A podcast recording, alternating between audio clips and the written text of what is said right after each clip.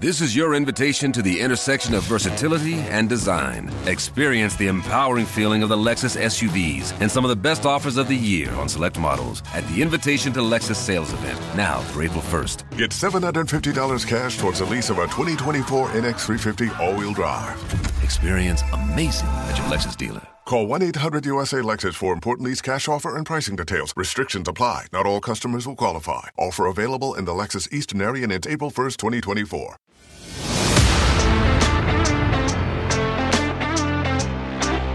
Servus Leute und herzlich willkommen zu einer neuen Ausgabe der Mission Money Podcast Show. Und jetzt würden wir eigentlich gerne gute Stimmung verbreiten, aber ja, die Stimmung momentan eher schwierig. Warum? Wenn wir, brauchen wir nicht erklären, werden wir aber heute natürlich diskutieren. Die Ukraine-Krise überschattet alles. Und ein Mann überschattet zumindest in der deutschen Presse auch vieles momentan. Unser Held der Woche heute gleich am Anfang. Ja, wer könnte es anders sein als Gerhard Schröder? Ja, irgendwie fehlen im, im Oberstübchen mittlerweile auch sämtliche Tässchen, ne? Möchte man fast annehmen. Er ist Ja. zu Tisch. Ja, Unglücklich. Er äußert sich jetzt gar nicht mehr irgendwie. Wobei man sagen muss, eigentlich braucht das jetzt auch nicht mehr machen, äh, weil im Zweifel wird es das jetzt wahrscheinlich sogar noch peinlicher machen, oder? Das würde es noch peinlicher machen. Ja, er hätte, er hätte, sagen wir mal, genug Gelegenheiten gehabt, den einen oder anderen Putin-Posten abzugeben oder sich wenigstens einigermaßen klar, ohne Einschränkungen gegen diesen Krieg äh, auszusprechen. Also er hat seine Ämter nicht äh, niedergelegt. Jetzt gab es ja einige Folgen davon. Sein ganzes Büro hat er quasi hingeschmissen. Und selbst äh, Chelsea-Gründer Roman Abramowitsch, der jetzt unbedingt vielleicht auch nicht immer der sympathische war, nicht unbedingt der, wo man gesagt hat, das ist jetzt das Vorbild, das moralische, wirkt auch schon jetzt relativ sympathisch im Vergleich zu Gerhard Schröder. Der will nämlich Chelsea verkaufen und dann ja, das Geld spenden an die Also das, Opfer. was übrig bleibt, den Gewinn. ja, das, was übrig bleibt, ja. Ja, der will ja auch raus aus London. Der will ja nicht nur Chelsea, sondern auch seine Apartments und, und seine Villa. Der will ja alles verkaufen. Ja gut, sie gehen jetzt wahrscheinlich halt natürlich Angst auch vor Welt- Sanktionen haben. Eben, sie gehen halt auch in, in, in England ist die Stimmung, glaube ich, ja noch, also in London ja noch viel krasser gegen diese Oligarchen ähm, irgendwie gekippt im Vergleich zum, zu anderen Ländern. Also da wollen sie also wirklich, dem wollen sie wirklich alles abdrehen. Gekippt ist die Stimmung auch am Tegernsee. Ja, absolut. Ähm, weil der Kollege Usmanov heißt er, also einer der reichsten Oligarchen, mit seiner 600 Millionen teuren äh, Yacht, die da irgendwo in, glaube ich, in Hamburg oder Hamburg, was ist. ja. Gell?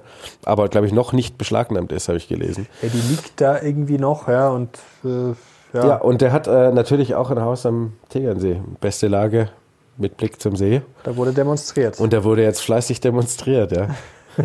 Obwohl er gar nicht da ist wahrscheinlich, oder? Oder ist er da gerade? Nee, aber der war da- an, angeblich, also ich entnahme es nur der Lokalpresse, ähm, war wohl irgendwie vor zwei Wochen noch da. Und ist jetzt, als sich diese Lage da irgendwie zugespitzt hat und Putin ja auch irgendwie seine Oligarchen irgendwie alle zurückgepfiffen hat, ist er abgereist. Und jetzt hat man sich irgendwie, die Woche war, glaube ich, die große Demonstration im Örtchen. Da ist was los. Äh, Da ist was los am- am Saal, wird Geopolitik geschrieben. So ist es. Ja, also Gerhard Schröder hat, ja, hat den Zug verpasst sozusagen. Der ist schon dreimal durch den Bahnhof durch. Also der wird wahrscheinlich eine gute Figur jetzt nicht mehr hinkriegen. Äh, viele andere haben es äh, deutlich entschiedener gemacht. Das ist ja Wahnsinn. Also man hat wirklich das Gefühl, die ganze Welt hat sich eigentlich von Russland verabschiedet. Also Apple, keine iPhones mehr, äh, keine iPads, kein Apple Pay. Die deutschen Autobauer Sogar sind Shell. raus. Äh, ja, Shell, BP, alle eigentlich. Äh, selbst aus FIFA, also das Spiel, selbst da fliegen die äh, russischen Mannschaften raus bei der UEFA. Und äh, FIFA äh, sind sie auch schon raus. Ähm, ja, Airbnb, also eigentlich alle. Und wahrscheinlich kommen jetzt auch die, die noch nicht dabei sind, die kommen jetzt wahrscheinlich auch noch nach. Also ähm, da ist jetzt schon die Frage, wen trifft das wie und was soll da daraus werden? Das ist eine sehr gute Frage. Wem nützt das was? Das ist ja immer die, man liest ja immer in sehr vielen Kommentaren so nach dem Motto, überlegt mal, wem das nützt. Äh, immer dieser Cui Ja, Bono. cui bono. etwas, es ist ja keine Verschwörungstheorie, aber, nach dem, aber die Frage ist ja, äh, wer hat jetzt was davon? Ähm, ja, Es gibt Ja, schon niemand. ein paar, aber so Aber- richtig eigentlich nicht, ne? Nee, so wirklich nicht. Also zumindest äh, die russische Wirtschaft hat auf keinen Fall was davon. Ich meine, 37 Prozent beträgt ja das Außenhandelsvolumen mit der EU. Also wenn das jetzt alles schon mal wegfällt, boah, ob China das dann komplett auffangen kann, glaube ich jetzt nicht. Schwierig, ja. Da werden schon viele Teile einfach äh, auch Vorprodukte für irgendwelche Maschinen und sonst was. Das, das wird es nicht mehr geben. Die Flugzeuge werden nicht mehr gewartet. Also die Bevölkerung wird sich wahrscheinlich mittelfristig in einen anderen Lebensstil. Flugzeugbranche, ja genau, die haben sich auch zurückgezogen. Das ist ja auch, ja, das WIFO ähm, aus Österreich, äh, Kollege Felbermeier ist ja bekannt, der ist ja da wirklich ein Experte für Sanktionen und Außenhandel und alles. Die haben ausgerechnet, äh, russisches BIP würde dann pro Jahr um 10% nachgeben. Ja, geht eigentlich sogar noch, aber gut, das ist jetzt auch die Frage, ist jetzt auch mal nur so eine erste Schätzung. Genauso bei der Inflation habe ich jetzt auch eine Zahl gelesen. Naja, aber mach das mal fünf, fünf Jahre, dann äh, Klar, bleibt halt ja. von deiner Wirtschaft, die ja äh, jetzt auch nicht gerade die beste in Florenz äh, war, ehrlicherweise vor diesem Konflikt, da bleibt ja nichts mehr übrig. Nee, gut, klar, man muss sagen, die Wirtschaft ist natürlich, basiert ja auch äh, quasi äh, nur auf Rohstoffen, aber das macht natürlich einen großen Teil aus. Kommen wir auch gleich dazu, weil das ist ja jetzt auch wirklich was Spannendes. Ähm, die Frage ist noch die Inflation natürlich, der Rubel ist runtergecrashed. 10 Prozent waren jetzt die Schätzungen, das wirkt auch noch moderat, wenn man sich das mal überlegt. Äh, Klar, ja. ja. Gut, andererseits, wo, wo nichts mehr ist, ähm, können auch die Preise nicht mehr steigen. Ja? ja, wenn es keine iPhones mehr gibt. Genau.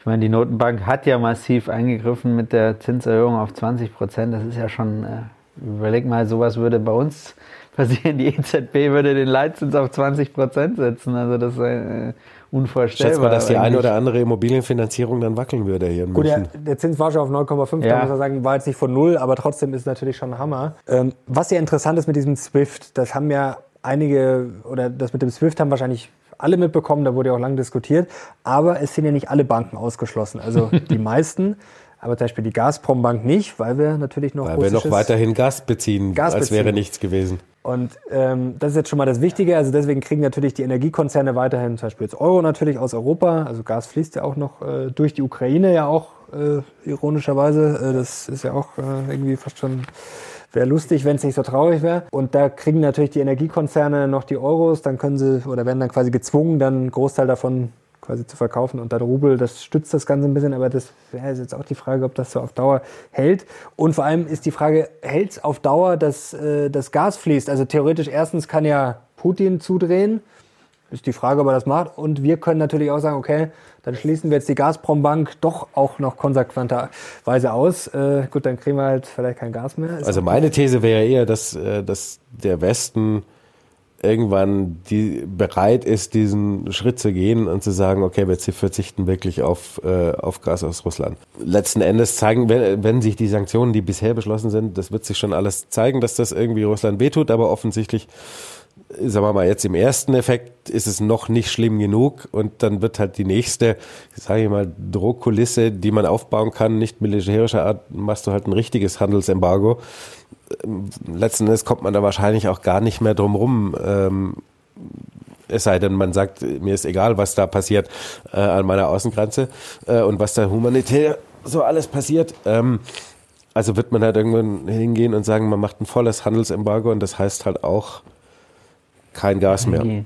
So, Ich mein, und dann kann es halt richtig zusperren.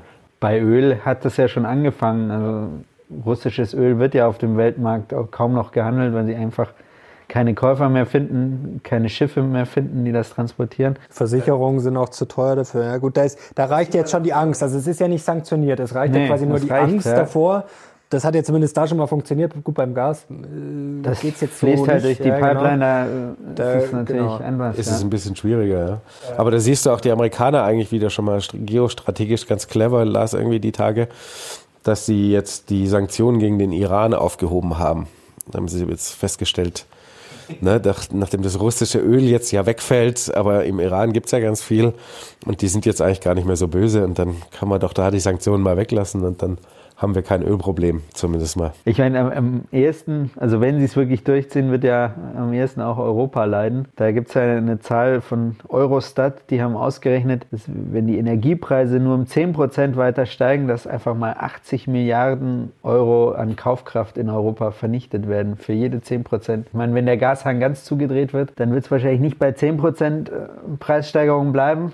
Ist unser Wohlstand wirklich gefährdet. Ja, und da ist jetzt die Frage, da sind wir jetzt wieder beim Punkt, wem nützt das was? Also Putin jetzt mal rein wirtschaftlich äh, relativ wenig. Also das, was jetzt passiert, das werden die Russen wahrscheinlich schon überleben. Also das haben sie ja vor acht Jahren auch geschafft. Also sie haben ja da anscheinend äh, auch schon einen ganz guten mit Lebensmitteln und so, das kriegen sie ganz gut hin. Also die sollte man jetzt nicht unterschätzen, aber trotzdem natürlich besser macht das die Lage in Russland nicht. Und wenn jetzt das äh, Gas abgedreht wird oder nicht mehr fließt, wie auch immer, äh, dann wird es natürlich auch schwierig. Dann kriegt auch keine Devisen mehr.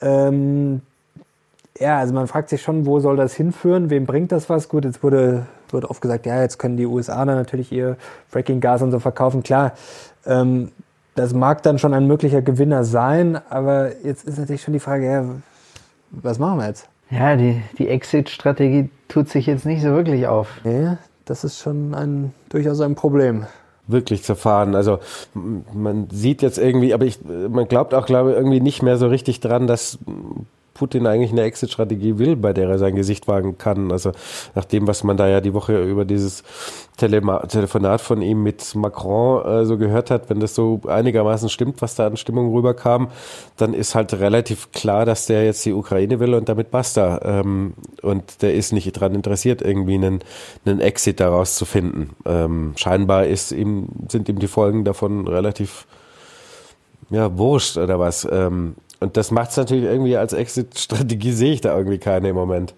Die Schlagzeile lautete ja, äh, das Schlimmste steht noch bevor. Also das war jetzt bezogen auf die Ukraine. Jetzt wollen wir natürlich, äh, ja, es ist die Frage, dass er die will, das ist jetzt, glaube ich, relativ offensichtlich. Das ist auch relativ klar. Äh, da brauchen wir jetzt nicht mehr drüber diskutieren. Er redet ja immer von dieser Entnazifizierung. Ähm, das ist ja sein Narrativ. Äh, und jetzt ist die Frage, also erstmal, kriegt er sie, kriegt er sie nicht? Also das auch immer pervers, da so drüber zu reden, aber es geht ja im Endeffekt darum, ähm, fällt die Ukraine, jetzt fällt sie nicht. Und was passiert dann? Also, wenn sie nicht fällt, wird es das im Zweifel auch nicht besser machen. Dann fragt man sich auch, was, was, was macht, da stellt er dann als nächstes an. Aber die Frage stellt sich natürlich auch, wenn, wenn sie fällt. Also also man weiß wirklich momentan nicht, äh, wo das hinführen soll. Im Zweifel landet man ja immer wieder, äh, sagen ja viele, im Endeffekt muss Putin wahrscheinlich weg, um das Problem irgendwie zu lösen. Aber das wissen wir auch von Diktatoren, dass das äh, im Zweifel so einfach nicht, nicht so einfach ist. Und zweitens, äh, ja, die meisten davon haben sich relativ lange gehalten. Also ja, also wahrscheinlich wird uns das Problem noch länger beschäftigen. Ja, also klar ist die Möglichkeit, wenn der Druck im Land so groß wird, und klar, man sieht jetzt schon die großen Aufmärsche in St. Petersburg und so, dass der innenpolitische Druck irgendwann so groß wird, dass da tatsächlich ein Putsch gelingen kann. Man mag sich ja irgendwie doch vorstellen, dass nicht alle, die da im Kreml sind, quasi genau gleich denken und vielleicht auch den einen oder anderen Zweifel an, diese, an diesem Krieg haben. Ähm, wie wahrscheinlich ist es? Wahrscheinlich nicht so wahrscheinlich, dass ähm, dieser Putsch hinhaut, bevor der ehrlicherweise die Ukraine angenommen hat. Also es klingt jetzt alles so ein bisschen sehr böse und makaber, aber wer soll quasi diese Invasion stoppen? Ähm, außer der Westen kommt, wie jetzt von dem Herrn Döpfner äh, gefordert, wo man sich sehr an den Kopf packen muss, ähm, dass der Westen jetzt anfängt, ähm, mit Kampfjets und Panzern da reinzugehen und Kiew zu retten. Weil dann haben wir halt einfach den Startschuss für den Dritten Weltkrieg. Also moralisch so. liegt das sehr nahe, aber wenn man jetzt moralisch rational denkt, ist, ist es natürlich äh, sehr schwierig. Schauen ja. wir da, äh, was un, unweit von uns passiert äh, und äh, jeder sieht es äh, jeden Tag und er weiß, du wirst es nicht aufhalten können.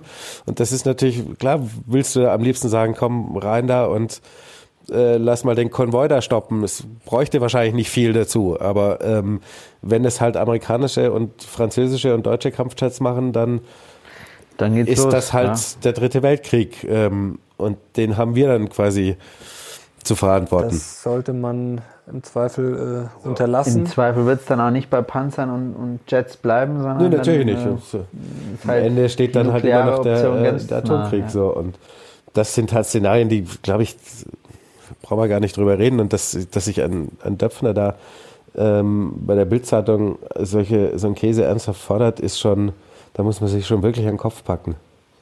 Wer ein Gamechanger werden könnte, ist China. Das äh, sagen ja viele. Wenn die jetzt sich vielleicht mal distanzieren würden, Frank Sieren, der ja auch schon oft äh, öfters bei uns im Interview war, der ja auch schon lange vor Ort lebt in China, hat das sozusagen vereinfacht gesagt, wenn Putin erfolgreich ist, dann machen die Chinesen vielleicht noch mit. Mal verkürzt jetzt, wenn er nicht erfolgreich sein sollte, dann würden sie sich abwenden. Die Frage ist natürlich erstens, was folgt, verfolgt China jetzt da für Ziele? Und zweitens ist natürlich die Frage, ja, wäre es vielleicht nicht doch mal sinnvoller, äh, Putin einzubremsen? Denn wenn China sagen würde, okay, stopp, äh, jetzt ist es vorbei, ähm, dann wäre Putin wahrscheinlich schon so isoliert, ja, dann wird es wahrscheinlich richtig schwierig werden für ihn.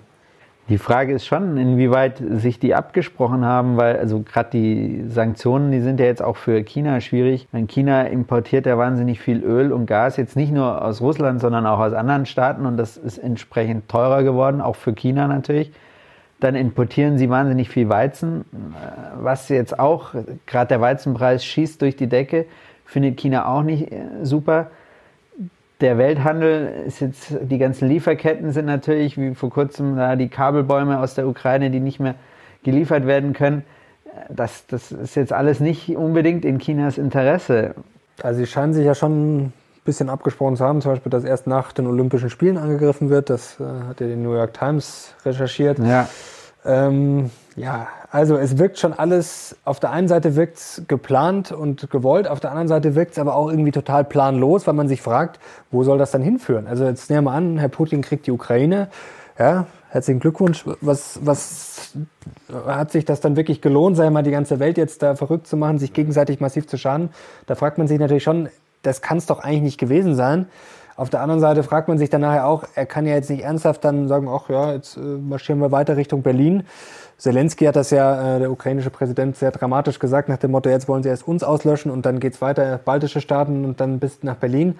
Ähm, das wäre völlig verrückt. Ausschließen kann man es natürlich nicht, aber man fragt sich ja schon irgendwie, was, was steckt da dahinter? Das macht man jetzt nicht einfach mal so äh, und das ist ja jetzt auch länger geplant. Das ist ja jetzt auch nicht so, dass Putin naja, über Nacht eingefallen ist, aber trotzdem wirkt es dafür, dass es länger geplant ist, eigentlich auch wieder relativ stümperhaft. Naja, und vor allem ist es ja, also, okay, wenn er jetzt die Ukraine einnimmt, dann hast du da halt letzten Endes einen Unruheherd, weil logischerweise eben in der Ukraine niemand mit Blümchen entgegenwedelt, ähm, sondern du wirst da halt Verhältnisse haben, wie, wie man das eben in Afghanistan oder so erlebt haben, mit permanenten kämpfen und bist beschäftigt da in diesem äh, doch flächenmäßig riesigen Land, äh, wirst du da versuchen müssen, da den, die Gegenwehr irgendwie klein zu halten und zu kaputt zu hauen. Ähm, also letzten Endes hat er ja nichts von der Ukraine. Nee, so ein langfristiger Guerillakrieg, der wird richtig teuer. Da gibt es ja Zahlen, was Amerika das da pro Tag gekostet hat. Das ging ja in die mehreren hundert Millionen Dollar. Ja. Wie lange sich Russland das leisten kann und ob es sich überhaupt leisten kann, ist natürlich schon die Frage. Ja, das hängt vielleicht auch daran, wie lange dann die Zentralbankgelder äh, eingefroren sind, denn man hat ja ordentlich was angespart, wenn man es mal so sagen kann, was aber jetzt ja auch äh, quasi auf Eis liegt, mehr oder weniger. Ähm, ja, da fragt man sich dann erst recht, äh, wie das funktionieren soll und wenn jetzt theoretisch wirklich noch das Gas äh, abgedreht wird oder wir es nicht mehr abkaufen, ähm, da fragt man sich dann schon, wo das hinführen soll. Ähm, die Abhängigkeit von China. Ja, Wahrscheinlich. Das ist die Frage, ob die mitmachen. Ja, also wie gesagt, momentan. Naja, China, äh, China will ja, haben wir auch noch. würde ich vermuten, also jetzt mal unabhängig davon, dass man immer sagt, okay, die schauen sich das an als Blaupause für Taiwan oder so, aber ich denke in erster Linie, also so ist jetzt mal meine, meine Beobachtung, ist ja China außenpolitisch in allererster Linie an florierendem Geschäft interessiert. Ähm, also die haben ja im Land wissen wir alle, ähm, wie sie agieren und Freiheit und so gibt es da auch nicht, aber nach außen wollen sie einfach freien Handel treiben mit möglichst vielen, um einfach diese ganzen, diesen ganzen Aufschwung da irgendwie finanziert zu bekommen und den Wohlstand für alle. Und da kann ihnen natürlich nicht daran gelegen sein, dass also was wie Russland komplett ausfällt und auch in der Folge irgendwie der ganze Westen ähm, beschäftigt ist mit äh, Sanktionen und äh, sich davon wieder zu erholen und äh, und dann halt keinen Handel zu treiben. Ja? Also irgendwo wird für China, könnte ich mir schon vorstellen, so eine, so eine Schmerzgrenze sein, keine Ahnung, wo die ist, ähm, dass sie sagen, so, jetzt ist quasi dieses Europa so fragil, dass halt auch auf Jahre hinaus meine Geschäfte da leiden werden. und damit halt meine ganze Prosperität und mein ganzes Wachstum und, äh, und die ganze Entwicklung. Es gibt aber auch Stimmen, die sagen, ähm, ja, das ist jetzt quasi, das war Der jetzt ein Auftakt. Testlauf in Richtung, Ja. in die andere Richtung. Jetzt, Klar. wenn das durchgeht, wobei man muss ja sagen, der Widerstand war schon massiv. Also das kann man jetzt nicht so nach dem Motto hinstellen, ja, das ging jetzt mal so einfach. Also das äh, ist schon sehr teuer. Ähm, die Frage ist trotzdem, ob, Ob es als Putin Blaupause für davonkommt, Taiwan, ja. die Blaupause für Taiwan ist. Ja. Also eigentlich ist es ein relativ abschreckendes Beispiel, weil man sieht ja, die hochgerüstete russische Armee schafft es nicht mal gegen die Ukraine und Taiwan ist natürlich jetzt schon nochmal ein anderes Kaliber als jetzt die Ukraine. Und so ganz Militärisch, ja. klar militärisch ja, und wirtschaftlich und also das ist ja schon relativ großes Land und auch starkes Land.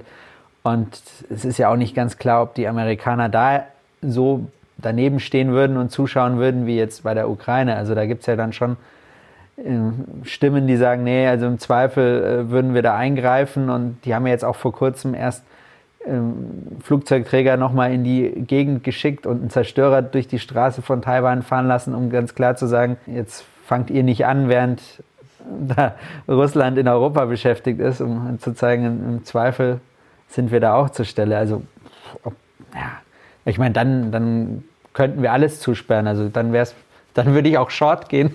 Ja, dann könnte man sich das auf jeden Fall überlegen, mal äh, oder vielleicht dann doch. Wenn China Taiwan verkaufen. einmarschiert, Ja. ja. dann was auch, glaube ich, nicht mal short gehen muss. Also wir haben eine heftige Mischung. Also wir haben jetzt Krieg in Europa, da braucht man nicht drum herum reden. Wir haben vorher schon eine massive Inflation, die wird jetzt, ja, wir sehen es ja gerade, was passiert mit den Benzinpreisen, mit dem Ölpreis. Äh, Jetzt wird ja auch schon drüber gesprochen, so nach dem Motto, vergesst den Ölpreis, wenn jetzt mit, mit Weizen und Lebensmittelpreise, äh, wenn das durch Enorm die Decke gestiegen. geht, ähm, da die Fertilizer und, und, und Dünger und Phosphate und alles, was da auch noch durch die Decke gehen könnte, auch Kohle, alles, äh, die, die an- ganzen anderen Rohstoffe, darüber redet man ja noch gar nicht, auf was der Palladium und so, da kommt ja auch sehr viel aus Russland. Also die Inflation wird im Zweifel jetzt nicht gerade äh, zusammenbrechen.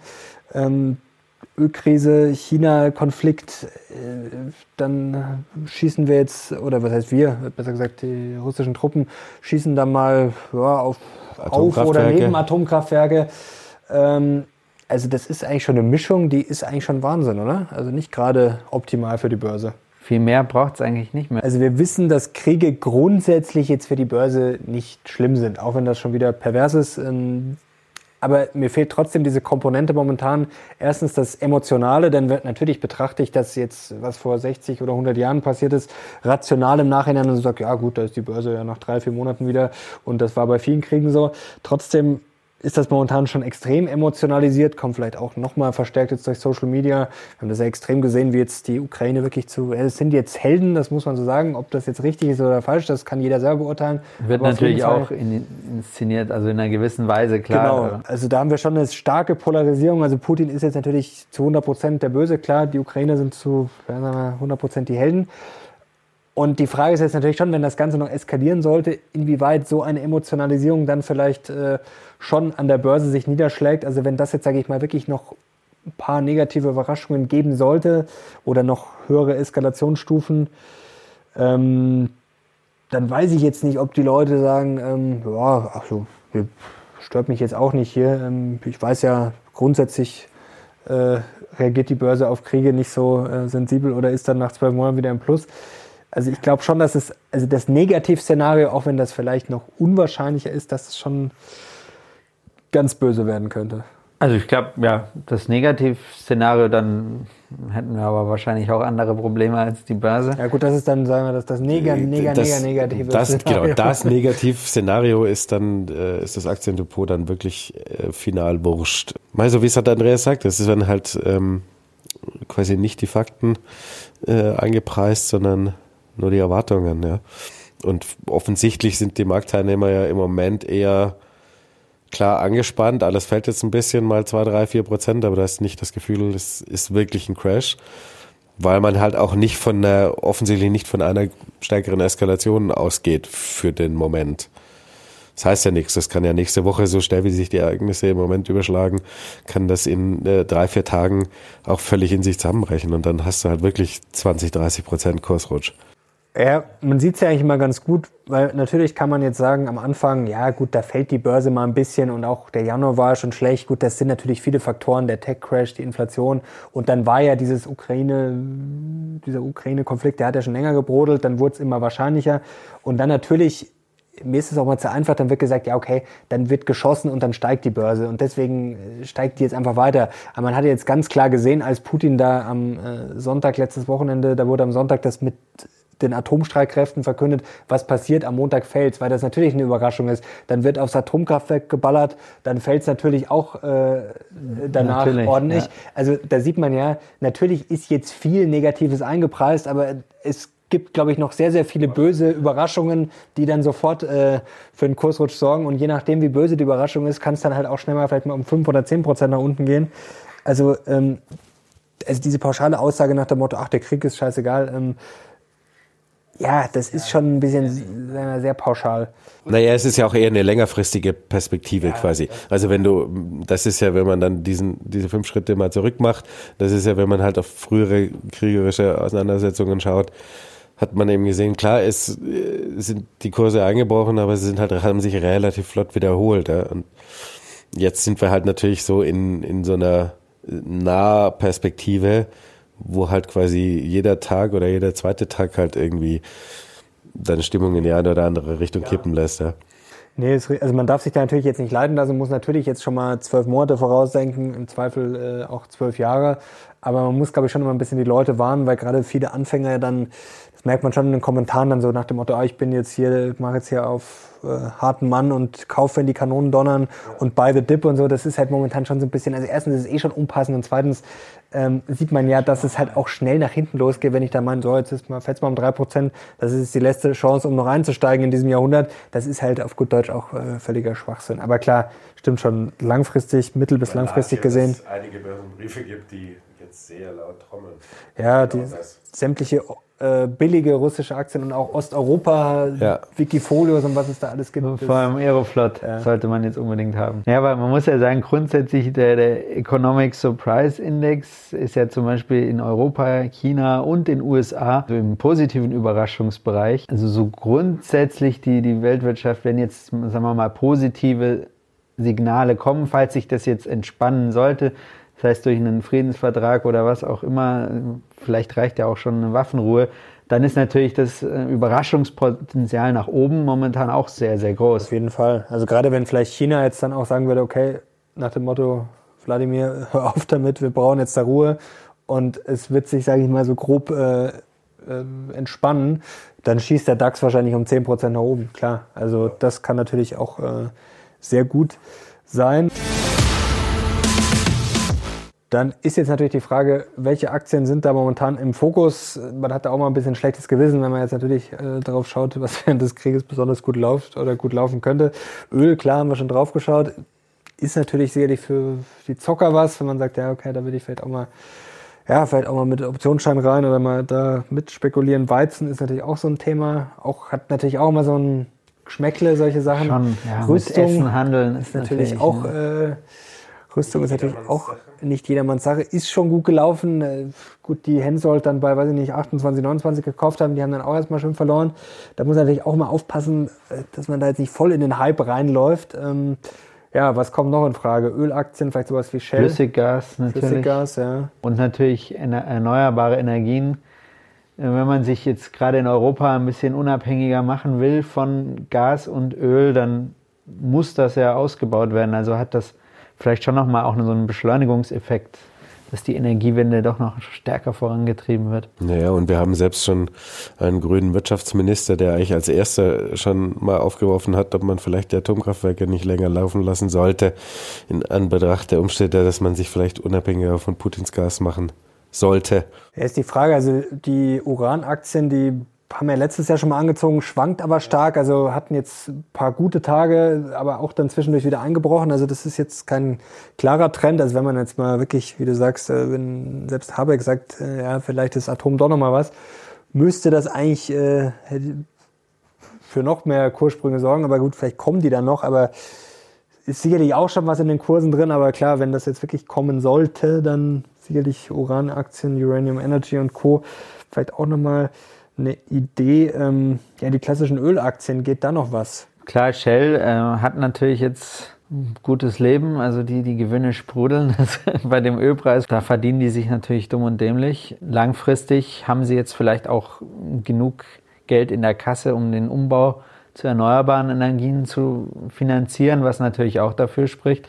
Und sie sind halt wahnsinnig günstig. Also KBV äh, ist bei 1,2, KGV ist um, um 6, 7. Also das sieht alles von den Zahlen her nicht schlecht aus. Ja, ist halt immer die Frage, wie nachhaltig das alles irgendwie so ist. Mit dem, auch mit dem hohen Ölpreis natürlich. Ich meine, dem Moment, wo sich diese Kriegssituation halt wieder beruhigt, wirst du halt auch wieder potenziell mutmaßlich ähm, äh, eben mal eine Korrektur der Ölpreise haben und dann beruhigt sich das auch mit den großen und hohen Margen, äh, die es jetzt mal für ein paar Minuten gibt. Ich meine, dieser Ölpreissprung, der ist halt doch noch relativ frisch und ähm, so wahnsinnig viel ist davon bei den Ölkonzernen im Zweifel noch nicht hängen geblieben. Das dauert auch immer ja so seine Zeit, bis die das wirklich richtig merken. Man sieht ja, wie sensibel die sind. Jetzt mit Iran, was du vorhin angesprochen hast, kam die Shell sofort wieder nach unten zurück. Also, ja, genau. Klar, wenn, wenn das Angebot jetzt dann wieder ausgeweitet wird, dann.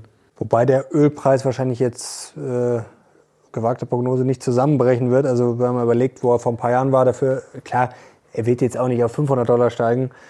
Nee, vor ein paar Jahren waren wir halt schon mal da, wo wir jetzt gerade sind. Man tut ja immer so, als ob das die außergewöhnlichste Situation ist. Aber nee, nee, klar, aber er war ja auch ja zwischendurch sieben, wirklich acht Jahre her. niedrig. Also das war ja schon auch äh, Wahnsinn. Also ja, also bei 30 Dollar, das war ja damals für Gut, Russland Corona, auch ein großes ja. Problem, als er mal so niedrig war. Das war ja auch nicht so, das ist ja für solche Staaten natürlich auch immer nicht so äh, ungefährlich, wenn sich dann quasi der ganze Haushalt damit finanziert, wenn der Ölpreis Ja klar, aber du brauchst wird. ja nur eine, ich sage mal in Anführungszeichen, eine Normalisierung von den jetzt 120 auf, weiß ich nicht, 70, 60 Dollar oder so, dann hast du wieder eigentlich eine verhältnismäßig normale Entwicklung.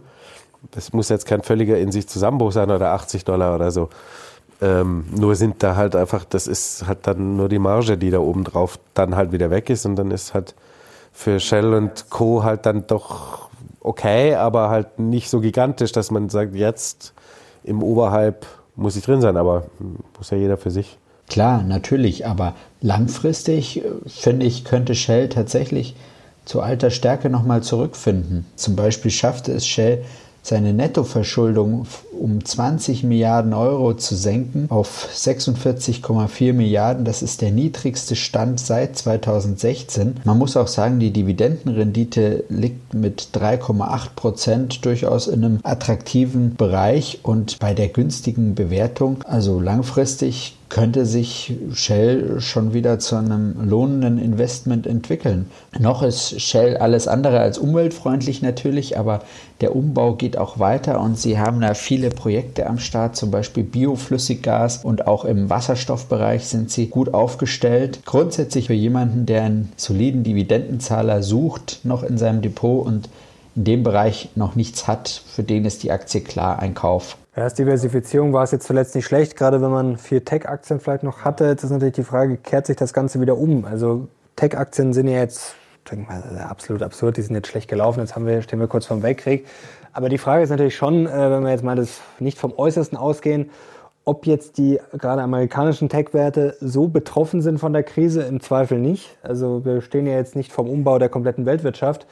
Klar, wir in Europa müssen uns jetzt gerade in Deutschland überlegen, ob wir jetzt äh, das Grüne weiter vorantreiben. Wobei ich auch glaube, ja, da wird jetzt viel gesagt und viel versprochen, aber ich glaube jetzt auch, dass dann in zwei, drei Monaten vielleicht schon wieder anders, schnell anders aussieht. Also ob wir jetzt in äh, sechs Monaten die komplette Energiewende schaffen, die wir sonst jetzt äh, in zehn oder 20 Jahren... Die wir in 20 Jahren nicht hingekriegt haben, ähm, ist jetzt Wahrscheinlich so äh, auch ein bisschen Wunschdenken ja. dabei. Und ähm, ja, ist die Frage, ob es für die Tech-Aktien vielleicht nicht... Ähm, ja, doch noch ein gutes Jahr werden könnte. Die FED hat jetzt auch schon, wie Sie sagen, gebremst, aber ja, ist jetzt die Frage, ob man die Zinsen raufknallt, wenn es jetzt gerade alles so ein bisschen knirscht und solche gigantischen Konflikte gibt. Und Tech-Aktien, die dann nicht wirklich betroffen sind, im Endeffekt ist das Amazon und äh, Apple und gerade den anderen wahrscheinlich, äh, gut, Apple verkauft jetzt ein paar weniger iPhones, aber ähm, da gibt es einige... der russische Markt so wichtig war, ist auch... Und dann vielleicht steigen die Zinsen noch nicht so stark, dann könnte das vielleicht auch schnelles Comeback geben. Ja, also wenn die Energiepreise weiter steigen, dann können sie eigentlich nicht auch noch dann äh, mit der großen Zinswende Wende kommen. Ich meine, dann hast du halt wirklich ein wirtschaftliches Problem. Also deswegen, ja, Tech könnte schon ein Comeback kriegen. Und solche Aktien wie Palantir haben wir neulich auch drüber gesprochen, eigentlich absurd jetzt in so einem Umfeld. Eigentlich. Theoretisch müssten sie wahnsinnig steigen, ja. Ja, oder zumindest nicht fallen. Ja, aber zumindest nicht fallen, ja. Aber gut, was ist da jetzt im Moment rational, ja? Ja, alles äh, drunter und drüber, aber ja, verkauft wird erstmal nichts. So schaut's aus. Natürlich immer mal ein bisschen Ruhig Blut. absichern und äh, Sicherst du noch ab? ja, ein bisschen noch. Also letzte Woche hat es ganz gut funktioniert, gerade übers Wochenende. Das war ja, Montag früh, da hat dann hat die Kasse geklingelt sozusagen, aber ich mache es jetzt nicht, um reich zu werden oder jetzt nicht, sondern eher dann, dass man halt Die sagt, man- gleichste Verluste aus. Ja, genau, die Verluste bisschen ausgleichen und äh, auch dann mit, ja, ist auch nicht so, dass man dann das halbe, Dep der halbe Depot da, äh, ich bin ja nicht Dirk Müller, der immer das ganze Depot Das abgesichert gesamte hat. Depot absichert. Den DAX müssen wir uns mal kurz anschauen. Es wird zwei Aufsteiger geben am 21. März und zwar Daimler Truck und die Hannover Rück. Ja, ist jetzt gerade nicht so spannend, deswegen kommen sie es auch eher zum Schluss, aber der Vollständigkeit halber ist natürlich jetzt. Chronistenpflicht. Äh, ja, Chronistenpflicht, genau. Aber dass wir das auch noch gesagt haben. Haben wir jetzt noch irgendwas Wichtiges zu besprechen? Eine Sache ist noch, und zwar über die Aktien, über die wir nächste Woche sprechen. Da hatten wir uns ja überlegt, dass wir mal so ein paar deutsche Aktien Mit hohem Russland-Exposure. mit in die Abstimmung aufnehmen. Ja, also stimmt ab auf mission-money.de. Dann könnt ihr mitentscheiden, welche es nächste Woche in den Podcast schafft und natürlich in den Newsletter. Jetzt könnten wir noch verraten, welche das sind. Ja, das ist äh, Adidas, Bayersdorf und Heidelberg Zement. Also das ist interessant. Ja, Adidas und Bayersdorf, ja, die verkaufen da einiges. Ja, zum Beispiel Nivea-Creme natürlich auch. Ja, bei Adidas, glaube ich, war es ja auch bei der, also als bei der ersten Zuspitzung der, des Ukraine-Streits und der Sanktionen, das hat den ganz schön, Damals richtig gescheppert, ja. da hat es richtig gescheppert, ja. Ich Also- glaube, glaub, es sind so 5, 5, 6, 7 Prozent oder sowas, oder? Umsatzanteil, sowas ungefähr in der Größenordnung. Ja, klar, ist, geht man jetzt nicht unter davon, aber tut natürlich schon weh, Tut klar. ein bisschen weh, ja. Ist schon äh, nicht zu unterschätzen. Gut, ist natürlich auch die Frage, wie lange das sich jetzt alles hinzieht, aber klar, auf Dauer 5% Umsatzverlust ist dann natürlich auch nicht so schön.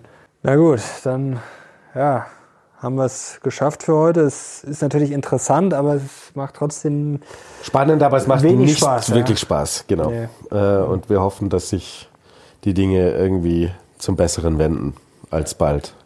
Schauen wir mal, vielleicht gibt es nächste Woche schon etwas positivere Nachrichten, aber im Zweifel muss man schon davon ausgehen, dass das jetzt ja, zumindest ein paar Wochen schon äh, Ja. nicht einfach so von heute auf morgen verschwinden wird. Und das Problem, was wirklich das Problem ist, ja, es gibt irgendwie so für Putin jetzt nicht so das Zurück. Also jetzt einfach zu sagen, ah, sorry, war blöd, ähm, dann ist die Welt wieder so, wie sie davor Wie war. sie Das davor war. wird Wär im schön, aber, schwierig. Ja. Also, dann danke euch beiden. Danke dir. Danke dir. Danke, euch zu Hause. zuhören. Genau, danke Fürs fürs, Zuhören. Zuhören. Und dann einen guten Start in die Woche. hören wir uns nächste Woche wieder. Genau. Bis dann. Bis dann. Macht's Servus. Gut. Ciao.